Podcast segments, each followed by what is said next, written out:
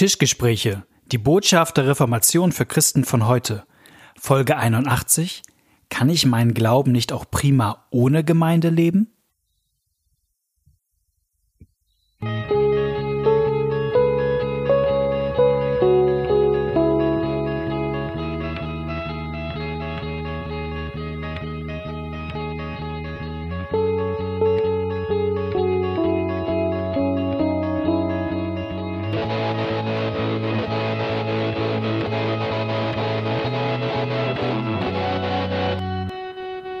Herzlich willkommen heute zu den Tischgesprächen an einem sonnigen Sonntag Sommerabend. Schön, ähm, dass du da bist, Knut. Wir sind heute wieder über Internet miteinander im Gespräch und wir haben eine neue Folge Tischgespräche vor uns. Und wir haben heute auch wieder ein spannendes Thema wir leben ja so als Podcast davon, dass ihr uns schreibt, was euch bewegt, was euch durch den Kopf geht. Und hin und wieder, wenn ihr uns das schreibt, äh, denken wir uns, ja, da trauen wir uns auch zu, was Qualifiziertes oder mehr oder weniger Qualifiziertes zuzusagen. Und heute haben wir die Folge überschrieben mit dem Thema, kann ich meinen Glauben nicht auch prima ohne Gemeinde leben? Hintergrund ist, ähm, uns hat eine Hörerin geschrieben, die total spannend, ganz neu Christin ist, erst vor ein paar Monaten ähm, getauft ist. Ja. Ähm, Herzlichen Glückwunsch. Genau, das ist ja ein richtiger Grund super. eigentlich zum Feiern. Man zum Glauben gekommen ist. Toll. Genau, das ist super. Und ähm, sie hat so ein bisschen aber angedeutet, die Erfahrung, die sie so mit Gemeinde gemacht hat, ihre Erstkontakt, sag ich mal, First Contact, der war jetzt nicht so erbaulich, der war irgendwie ein bisschen enttäuschend. Und jetzt stellt sie sich die Frage, hey, kann ich eigentlich nicht meinen Glauben auch ganz gut ohne Gemeinde leben. Also ich kann doch auch zu Hause sitzen und selbst mit Jesus reden. Ich kann doch meine Bibel alleine für mich lesen. Ich habe doch, ich, wenn ich was hören will, kann ich doch einfach äh, mein Handy anmachen, die Tischgespräche hören. Also da brauche ich ja gar nicht äh, in eine Gemeinde gehen. Und ähm, ich fand, das war eigentlich ist doch eine sehr berechtigte Frage, weil ich glaube, dass unsere Hörerin mit dem Gedanken, der ihr da durch den Kopf geht, gar nicht so ganz alleine ist. Und deswegen dachte ich, Knut, nehmen wir das heute mal zum Thema. Ja, willst du das noch konkreter formulieren? Ja, also ich, ich würde ähm, vielleicht können wir erstmal darüber reden, ähm, ob findest du das eigentlich äh, nachvollziehbar, den Gedanken zu sagen, oh, eigentlich könnte ich mal glauben, auch ganz gut mal ohne Gemeinde leben. Ist, ist das ein Gedanke, den du kennst oder den du nachvollziehen kannst oder der dir völlig fremd ist? Also ich kann ihn auf jeden Fall nachvollziehen. Ähm, weil bei mir das so ist, dass ich ähm, viele der Impulse, die ich bewusst für meinen Glauben wahrnehme, auch außerhalb der Gemeinde kriege. Mhm. Durch das, was ich lese oder höre oder so. Ähm, deswegen ist das auch was, und, und ich auch, auch negative Gemeindeerfahrungen gemacht habe oder mache. Ähm, deswegen ist das etwas, was ich nachvollziehen kann. Äh, trotzdem ähm, ja, äh, trotzdem stimme ich dem nicht zu.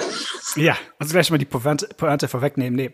Ähm, ich, ich, für mich, ich, ich denke nicht, hä, wie kommt man denn darauf? So ist es nicht, ja. Das, das nee. kann ich ja klar sagen. Ich denke das überhaupt nicht. Ich glaube, äh, ich kann das auch sehr gut nachvollziehen. Ich bin auch eher so ein introvertierter Typ. Also ich äh, finde auch manchmal so Kontakt mit Menschen in der Tendenz eher anstrengend wo sich jetzt vielleicht manche fragen, ob das jetzt so eine geeignete äh, Eigenschaft ist, wenn man äh, Pastor werden will, aber äh, oder Pastor ist, aber mir geht das schon so, also so eine Sache, die mir eigentlich so einen kalten Schauer äh, auslöst, ist eigentlich, wenn es so in Gemeinden Begrüßungsteams gibt, die oh ja. sehr engagiert sind. Und dann, toll, dass du heute da bist und, und wie geht's dir? Und, äh, und ich denke. Und wo man sich dann in der ganzen Gemeinde vorstellen muss. Kennst du das? Vor hunderten von Leuten, du bist das erste Mal da. Wer ist denn heute zum ersten Mal da? Und dann musst du aufstehen und musst sagen, wer du bist. Und dann kriegst du ein. Eine Geschenk. Begrüßungstasche, genau. Tasche. Ja, und also ich, also das ist witzig. Ich bin auch ein introvertierter Typ. Also ich ähm, mag Kontakt mit Menschen, aber es kostet mich Kraft. Also mhm. wenn es darum geht, wie ich Kraft tanke, dann ist es nicht Kontakt mit Menschen. Ja. Ob ich das auch mag. Aber ähm, und der Witz ist, dieses mit diesen Begrüßungssachen, also ich erinnere mich an eine Gemeinde, wo ich so froh war, als ich dann Jahre später mal wieder da war und es gab wieder diese Situation und man wurde wieder aufgerufen und meine Nachbarn guckten mich an und ich so, nein, ich war hier schon mal, ich bin nicht das Erste. also, ähm, aber es gibt Leute, die sind ja anders als wir, die finden mhm. das super. Ja. Es, ich kenne Leute, die sagen, ich bin viermal da in Gottesdienst gegangen und nie wurde ich angesprochen da gehe ich nicht mehr hin. Also für mhm. die ist das echt das Problem. Und da, da, muss man einfach sagen, das ist eine Typsache. Genau, ich bin auch eher der Typ, der ähm, lieber selber entscheiden darf, ab wann er zu jemandem hingeht und sagt, ach übrigens, ich bin der und der und ich bin neu hier und so. Ähm, also der selber die Kontrolle darüber hat, äh, wann er, wann, wann er vor Hunderten seinen Namen sagt. Also ähm, introvertierte Charaktertypen sind vielleicht, ist vielleicht ein so Grund, wo man sagt, äh, naja, ob ich so Gemeinde gerade so intensiv brauche, weiß ich nicht. Gibt es für dich ja noch andere Gründe, wo du sagen würdest, das spricht für mich da, also das kann ein Grund sein, warum, warum man vielleicht auf Abstand zur Gemeinde geht? Also vielleicht, also nicht nur wegen, weil es eine Stilfrage ist oder weil es eine Charakterfrage ist, sondern gibt es vielleicht auch andere Gründe, warum jemand sagt, nee, mit Gemeinde kann ich momentan nicht, nichts anfangen oder will ich nicht? Ja, da, da gibt es bestimmt hunderte Gründe. Also es gibt natürlich wirklich Negativerfahrungen mit Gemeinden, also wo man verletzt worden ist. Mhm ähm, und das kann ja durch einzelne Personen sein, aber es kann auch durch Strukturen sein oder durch, äh, was weiß ich, ähm, wenn der, wenn der Pastor dich äh, in der Predigt gemobbt hat und in der Predigt als Beispielgeschichte über dich erzählt hat, mit dir als Negativbeispiel, das wäre auch, äh, also wenn da jemand sagt, da gehe ich nicht mehr hin, das ist mir zu peinlich, das kann ich voll verstehen. Also da gibt's äh, auf, auf im Kleinen und im Großen auch Sachen, wo ich irgendwann auch sagen würde, ja, das ist voll nachvollziehbar. Ähm, es gibt es gibt auch Enttäuschungen aufgrund gewisser Erwartungen, dass man mhm. ein gewisses, gewisses Bild von Gemeinden hat und dann geht mhm. man dahin, dann ist das nicht so.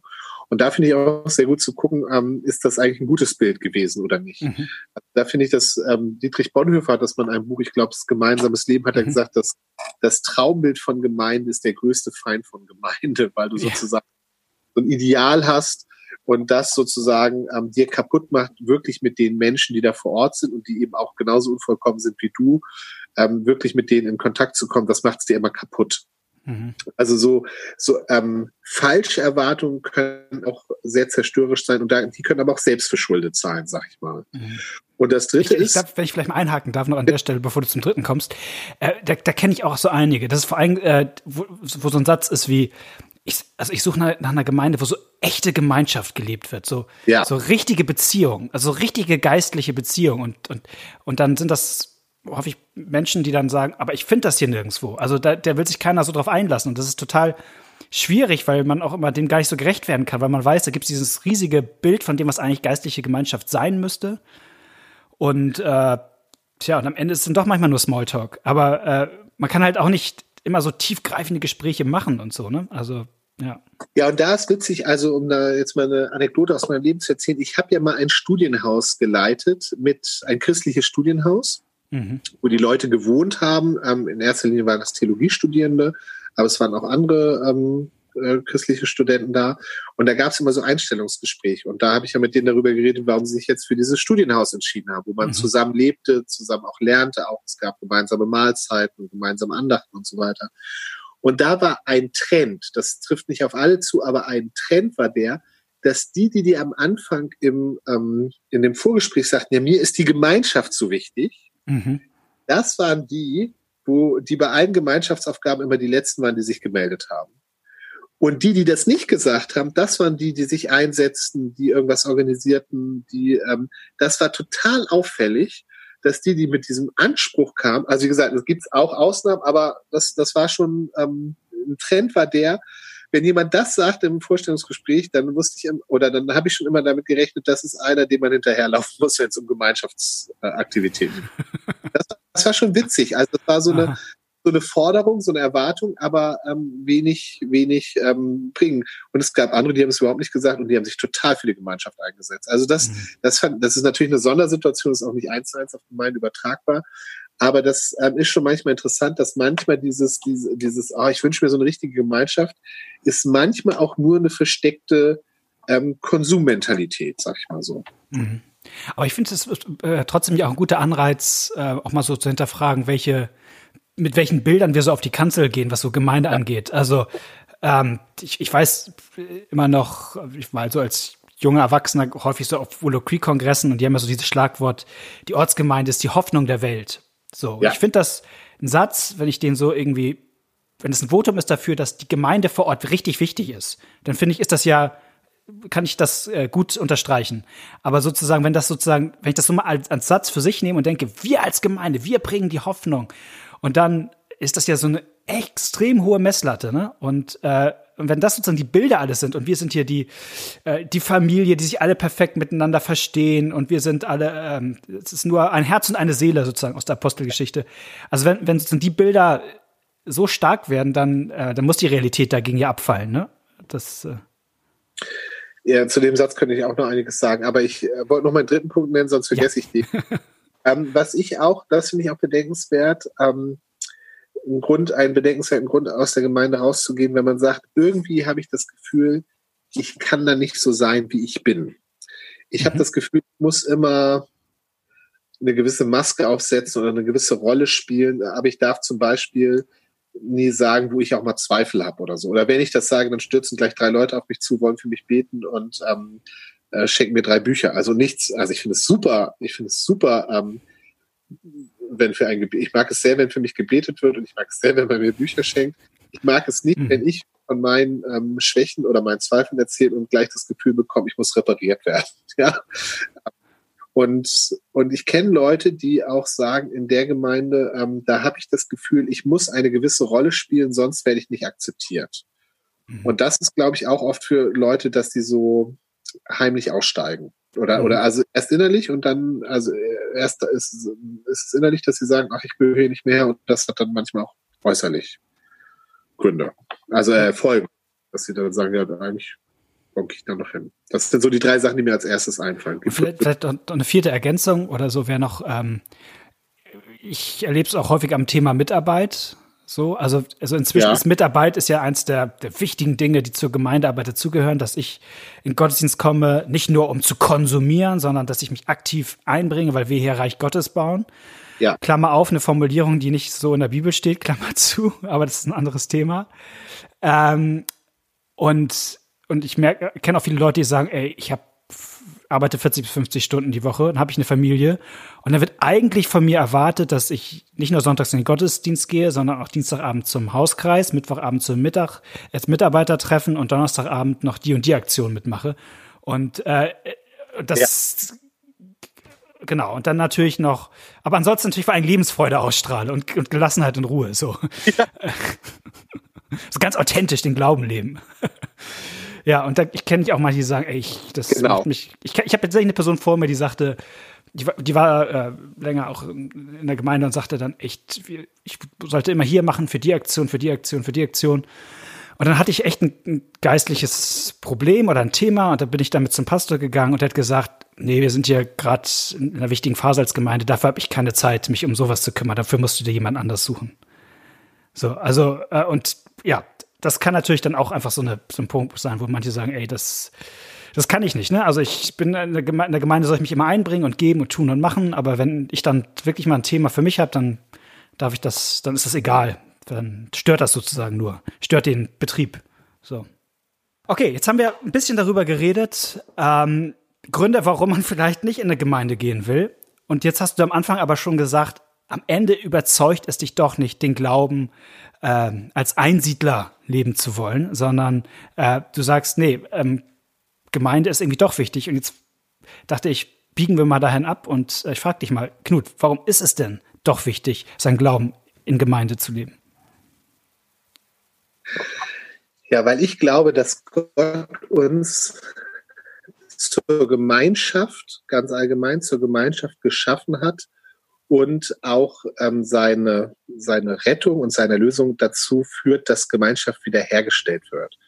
Ähm, ich habe ja vorhin gesagt, dass ich ähm, manchmal merke, dass meine wichtigen Impulse nicht im Gottesdienst passieren, so, sondern eben zum Teil eben auch durch das, was ich lese und höre. Aber auch das ist ja schon ein Teil von Gemeinschaft, ja. Also auch wenn ich was lese oder, also ich könnte mir überhaupt nicht vorstellen, ohne Gespräche oder ohne Bücher von anderen Christen oder so mein Glauben zu leben.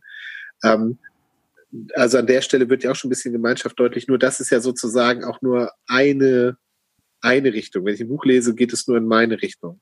Aber ähm, ich muss ja auch jemand haben, mit dem ich drüber rede. Und ich glaube, Gott hat uns gemacht, dass wir wirklich in Gemeinschaft sind. Ich habe, wir gehen in einen Hauskreis und es ist so toll, in diesem Hauskreis zusammen Bibel zu lesen, weil es so viel reicher ist, weil ich dann nochmal mitkriege, was in dem Text alles drin ist, was ich übersehe, was Leute auch für Fragen haben, auf die ich nie gekommen wäre. Ja. Mhm. Äh, in, ich brauche auch die Gemeinschaft, dass mich jemand auch von außen ansprechen kann, mir auch eine Rückmeldung geben kann, positiv, aber auch kritisch und sagen kann, hier Knut, das finde ich ein bisschen komisch oder was ist denn damit? In, in meiner Gemeinde gibt es hier eine ältere Dame, die hat mich vor ein paar Jahren mal, hat sie mich um ein Gespräch gebeten und das Thema des Gesprächs war dann, dass sie mir gesagt hat, Herr Knut, ich habe das Gefühl, du bist immer so in, im Stress und immer so in Hektik. Nimmst du dir auch genügend Zeit für die Stille? Und sie hat das auf eine Art gesagt, wo ich das echt hören konnte, als nicht hier meckert einer an mir rum und jetzt muss ich mhm. das auch noch mehr machen, sondern jemand, der mich lieb hat und sich Sorgen um mich macht und äh, mir hier was Kritisches sagt, was ihm aufgefallen oder was ihr aufgefallen ist. Und ähm, also Gemeinschaft bereichert unglaublich.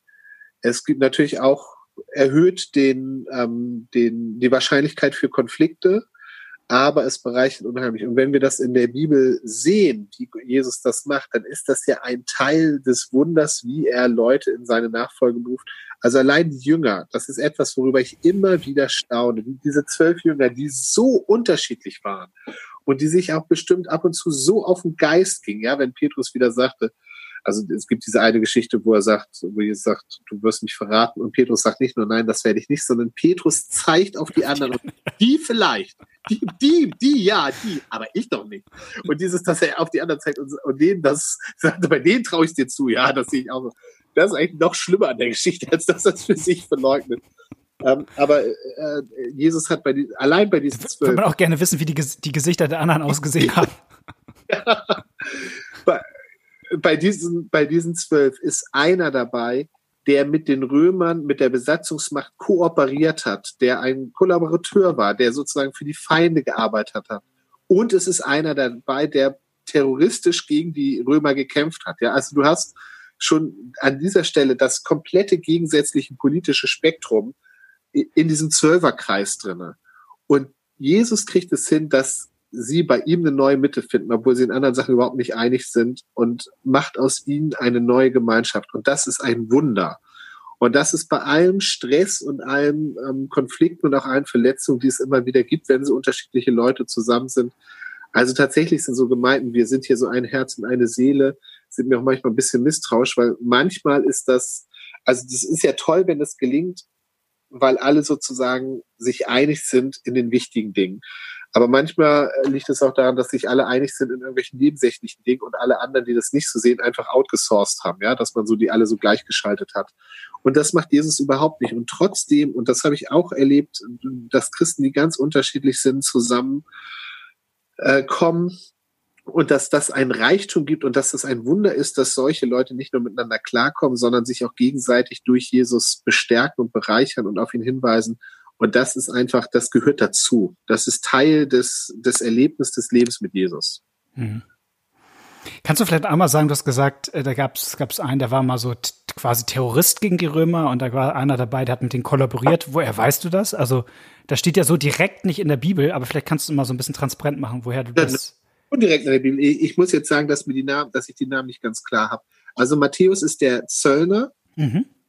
Ähm, und das ist ein, der Zöllner hat mit den, mit der Besatzungsmacht kollaboriert. Mhm. Denn die Römer haben ja das Geld, was sie brauchten, um ihre Soldaten da zu stationieren, um die, ähm, um, um, um Israel zu besetzen, haben sie sich ja von den Israeliten geholt. Das war ja die Sauerei. Also die Israeliten wussten, die Römer, die hier sind und die uns hier besetzen, die müssen wir finanzieren. Und wir haben das gemacht. Die haben einfach an irgendwelchen Stellen Zollstationen aufgestellt und dann mussten die Leute im eigenen Land, das ist überhaupt nicht vergleichbar mit unseren Zöllen, sondern die Leute mussten im eigenen Land Wegzoll zahlen, wenn sie durch irgendwelche wichtigen äh, Tore mussten oder so, wenn sie in die Stadt kamen.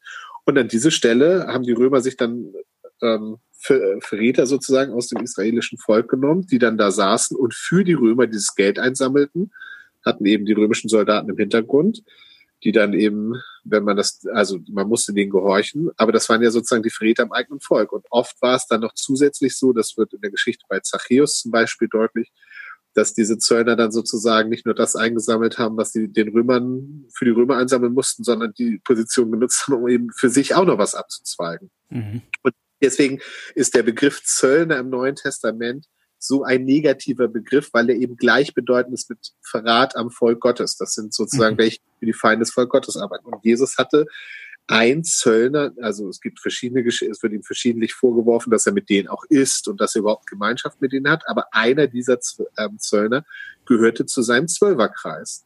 Das ist jetzt der Kollaborateur. Und auf der anderen Seite, und da fällt mir der Name nicht gerade. Ich glaube, Simon, Simon Kananeus heißt er. Also das war, da steht eben drin, dass das ein Zelot war und die Zeloten waren eine ähm, aufständische Gruppe, die eben versuchten, ähm, die Römer ähm, auch kriegerisch äh, wieder aus dem Land rauszukriegen. Ja. Und damit, das sind die beiden, die ich jetzt als äh, in dieser Stelle als ähm, politische, die kamen eben aus den ganz unterschiedlichen Spektren. Und da ist ja schon die Frage, wie, wie, wie kann das eigentlich funktionieren, dass die, ich meine, es funktioniert ja auch nicht immer, aber, aber wie können die trotzdem eine Gemeinschaft zusammenbilden. Ne? Und ja. um jetzt nochmal wieder diesen Dietrich Bonhoeffer zu zitieren, den du am Anfang schon mal so stark gemacht hast, ich glaube, in dem Buch sagt er auch, das geht ja nur dann, wenn beide sozusagen kein, keine direkte Beziehung miteinander haben, weil dann gibt es eigentlich Mord und Totschlag, mhm. sondern wenn sie quasi eine vermittelte Beziehung haben, wenn sozusagen, ja. sozusagen Jesus der Mittelpunkt ist der Beziehung dieser beiden, also sozusagen beide die Beziehung durch Jesus sozusagen durchgeht. So, und das, ähm, glaube ich, ist, ist, ist das, was am Ende christliche Gemeinde zur Gemeinde dann macht, dass Jesus sozusagen da ist. Das, äh, wir haben da vorhin drüber geredet, das war ja heute im Predigtext auch, ähm, dass es da um die Brüderlichkeit untereinander geht. Das ist eben wichtig, sich das klar zu machen. Also, dass ich mit meinen Mitchristen, dass das meine Schwestern und Brüder sind, das liegt eben nicht darin, dass ich mit denen so auf einer Ebene bin und ich mit denen allen einig bin und wir uns alle mögen, sondern dass Jesus mich zu seinem Bruder erklärt hat und Jesus auch meinen Mitchristen, auch den, der mich nervt und mit dem ich in vielen nicht einer Meinung bin, auch zu seinem Bruder erklärt hat. Oder zu, oder zu meiner Schwester. Und dadurch, wegen Jesus, sind wir Schwestern und Brüder. Weil wir alle gemeinsam einen gemeinsamen Bruder haben, nämlich Jesus. Amen. Ähm, bevor die Zeit gleich wegläuft, ähm, dachte ich nochmal. Ja, aber wir haben noch so viel hier. Wir haben sehr viel, aber ähm, ich sage nochmal einen Punkt, der mir ähm, äh, wichtig ist dogmatisch korrekt sagt man, der Glaube kommt aus der Predigt. Das ist deshalb ja. dogmatisch korrekt, weil es aus der Bibel kommt. Also Paulus sagt das im Römerbrief 10. Kapitel. Also ist das, glaube ich, ganz gut, sich mal klar zu machen, wie eigentlich Glaube entsteht, wo eigentlich Glaube kommt. Und die Idee in der Bibel ist, es Glaube, der kommt nicht so mir nichts, dir nichts, sondern der kommt, weil ich mir jemand was sagt. Also weil mir jemand die gute Botschaft von Jesus weitersagt. Das ist, also das heißt, dogmatisch würde man sagen, ähm, ich kann deshalb glauben, weil ich in einer christlichen Gemeinschaft bin, wo jemand mir sozusagen Gottes Wort zuspricht und zuredet. Ja. Und das kann man sagen, okay, das ist jetzt vielleicht dogmatisch korrekt, aber und ich würde sagen, es ist nicht nur dogmatisch korrekt, es ist am Ende sogar das, was, ähm, was glaube ich, viele Christen erleben. Also ähm, vielleicht habt ihr das ja als Hörer, kennt ihr die Erfahrung, dass man sich irgendwie was fragt. Also ist mir wirklich jetzt vergeben? Also liebt Gott mich wirklich? Und man man, man zweifelt daran und man ist sich gar nicht sicher und man kann sich das selbst ganz schlecht zusagen. Also man kann sich selbst ganz schlecht zusagen, ja, ich bin geliebt, ja, ich, mir ist vergeben. Das kann man zwar machen, aber das, das wirkt nicht so richtig gut oft. Ja. Und die Erfahrung, die ganz viele Christen machen, ist, dass wenn jemand anders kommt und einem das zuspricht und zusagt, sozusagen auf die Augen zuredet, ähm, dass das dann auf eine ganz andere Kraft hat und auf einmal ganz anders Wirklichkeit wird. Und äh, das ist sozusagen das, was, was die Bibel meint mit der Glaube kommt aus der Predigt. Und das ist sozusagen auch, glaube ich, der eigentliche Grund, warum wir äh, Gemeinschaft äh, oder Gemeinde brauchen, weil ich, das ist zwar eine steile These für manche, aber sage, am Ende glaube ich, wird, also die Faustregel ist, dass der Glaube nicht, nicht, nicht halten und nicht funktionieren wird, wenn man ihn ohne andere Christen lebt. Höchstwahrscheinlich. So, weil, äh, weil er es braucht, ähm, dass, dass mir Gottes Wort äh, zugesprochen wird. Ja, und wie, also ich finde diese Gemeinschaft, so anstrengend die ist, ähm, und man kann auch sicherlich über Kriterien reden, ab wann, es gibt bestimmt auch Gemeinden, wo man sagen würde, ja, das ist vielleicht tatsächlich, da, da ist so viel schief, da würde ich auch empfehlen, nicht hinzugehen. Aber grundsätzlich würde ich sagen, Gemeinschaft bei allen Risiken ist so ein Gewinn und so eine Erkenntnis und du wirst merken, wie du davon profitierst und was du vielleicht nicht merkst, aber was auf jeden Fall so ist, andere werden durch dich profitieren auch wenn du introvertiert bist, auch wenn du vor allen Dingen Fragen hast. Ähm, was wir, wir als Tischgespräche merken das doch, manchmal kriegen wir eine E-Mail mit Fragen und es bereichert uns richtig, ja. Das mhm. äh, inspiriert uns und wir fangen an, äh, rumzuspinnen und zu gucken und äh, zu lesen und so weiter. Also auch, auch das, wo man sich selber gar nicht als stark empfindet, kann ein, eine Bereicherung ähm, für, die, für die Gemeinschaft sein. Meinte, wenn du hast jetzt schon, wie viel Zeit ist denn noch? Ich wollte hier noch äh, eine Literatur. Fünf Minuten. So. Darf ich noch ein bisschen Bücher empfehlen? Ja, Also, ja, die hatte ich nämlich extra vorausgesucht. Ein Kapitel, leider auf Englisch. In dem tollen Buch Upside Down Spirituality von Chad Bird. Der hat das Kapitel 8 hat die äh, sehr, also das sind sowieso alles provokative äh, Überschriften, wo die Überschrift ist, warum es nicht so etwas wie die persönliche Beziehung mit Jesus gibt. Und so als fromm geprägter denken, was, was, was, was, was ist denn hier los? Und das ist ein tolles Kapitel, in dem er sehr klar macht, dass äh, persönlich ist oft ist häufig etwas, was andere ausschließt. Wenn ich sage, das ist mein persönliches Konto oder so, dann heißt es, kein anderer hat darauf Zugriff. Und er arbeitet sehr schön und sehr, also es macht richtig Freude, dass die, dass der die Beziehung mit Jesus, zwar Jesus auch an jedem Einzelnen und so gesehen persönlich wirkt, aber dennoch das Ziel ist, dass, dass wir gemeinschaftlich ähm, ein, eine Beziehung mit Jesus haben. Also das Ziel ist nicht eine persönliche, sondern eine gemeinschaftliche Beziehung mit Jesus. Und das arbeitet ihr hier sehr schön und sehr provokant raus. Also dieses Kapitel kann ich, wer Englisch kann, ähm, dem kann ich das ganze Buch empfehlen, aber dieses Kapitel 8 ist echt toll. Dann fand ich noch gut, äh, es gibt von Philipp Jensi ein Buch auf der Suche nach der perfekten Gemeinde, wo er beschreibt, wie er ähm, aufgrund seiner Jugenderfahrung sich von der Gemeinde entfernt hat, aber dann doch wieder langsam einen Zugang gefunden hat und dieses Buch ist, finde ich, auch sehr, sehr witzig und ähm, sehr schön. Ich will nur mal ein Zitat ähm, ähm, sagen. Also eine Sache ist, dass ihm auffällt, warum er sich eigentlich so komisch äh, fühlt in der Kirche, äh, weil er sagt, weil in dieser einen Stunde, wo ich in der Kirche bin, mache ich Sachen, die ich sonst in meinem ganzen Leben nicht mache. Also ähm, zu keiner anderen Zeit in meinem Leben saß ich 30 oder 40 Minuten lang auf einem Stuhl mit einer geraden Rückenlehne, um mich von jemand belehren zu lassen. Zu keiner anderen Zeit sang ich Lieder, die vor ein oder zwei Jahrhunderten geschrieben worden sind. Und dann kommt der tolle Satz, ich identifizierte mich einem von Flannery O'Connors angeheirateten Verwandten, der anfing, die Gemeinde zu besuchen, weil, Zitat, der Gottesdienst so schrecklich war, dass ihm klar wurde, dass es irgendetwas anderes geben muss, das die Leute anzog. Also, also das ist auch ein tolles Buch, wo jemand, der auch großes Verständnis dafür hat, aber er sagt, also dieser Gedanke, warum gehen die eigentlich alle hier hin? Hier muss es irgendwas anderes geben, was ich noch nicht entdeckt habe. Ähm, das, also das, das hat mir auch, da habe ich echt an mehreren Stellen ähm, Freude gehabt. Ähm, das kommen ein paar solche, ein paar solche, ähm, paar solche Sachen. Genau, auf der Suche nach der perfekten Gemeinde von Philipp Jensi. Und dann gibt es ein ganz, oder wird es bald ein ganz neues Buch geben.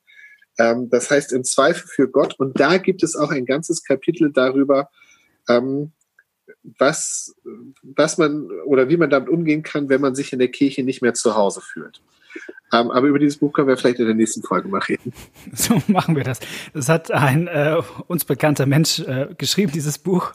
Äh, du kennst ihn besser als ich. ich ja. das, war, das ist immer so die Frage, ja. Also ähm, genau, also um es vielleicht äh, abzukürzen, genau, ich habe ein äh, ähm, Buch geschrieben und das ähm, genau, ist jetzt gerade, ich glaube, die Folge jetzt wird im August, wann auch immer erscheinen, oder das Buch wird am 3. August erscheinen und genau, darüber habe ich, darin habe ich mich auch diesem Thema gestellt. Und das krass ist, ich habe es schon und Malte hat es noch nicht. Das ja, so ist, ist krass. ah, ja, genau.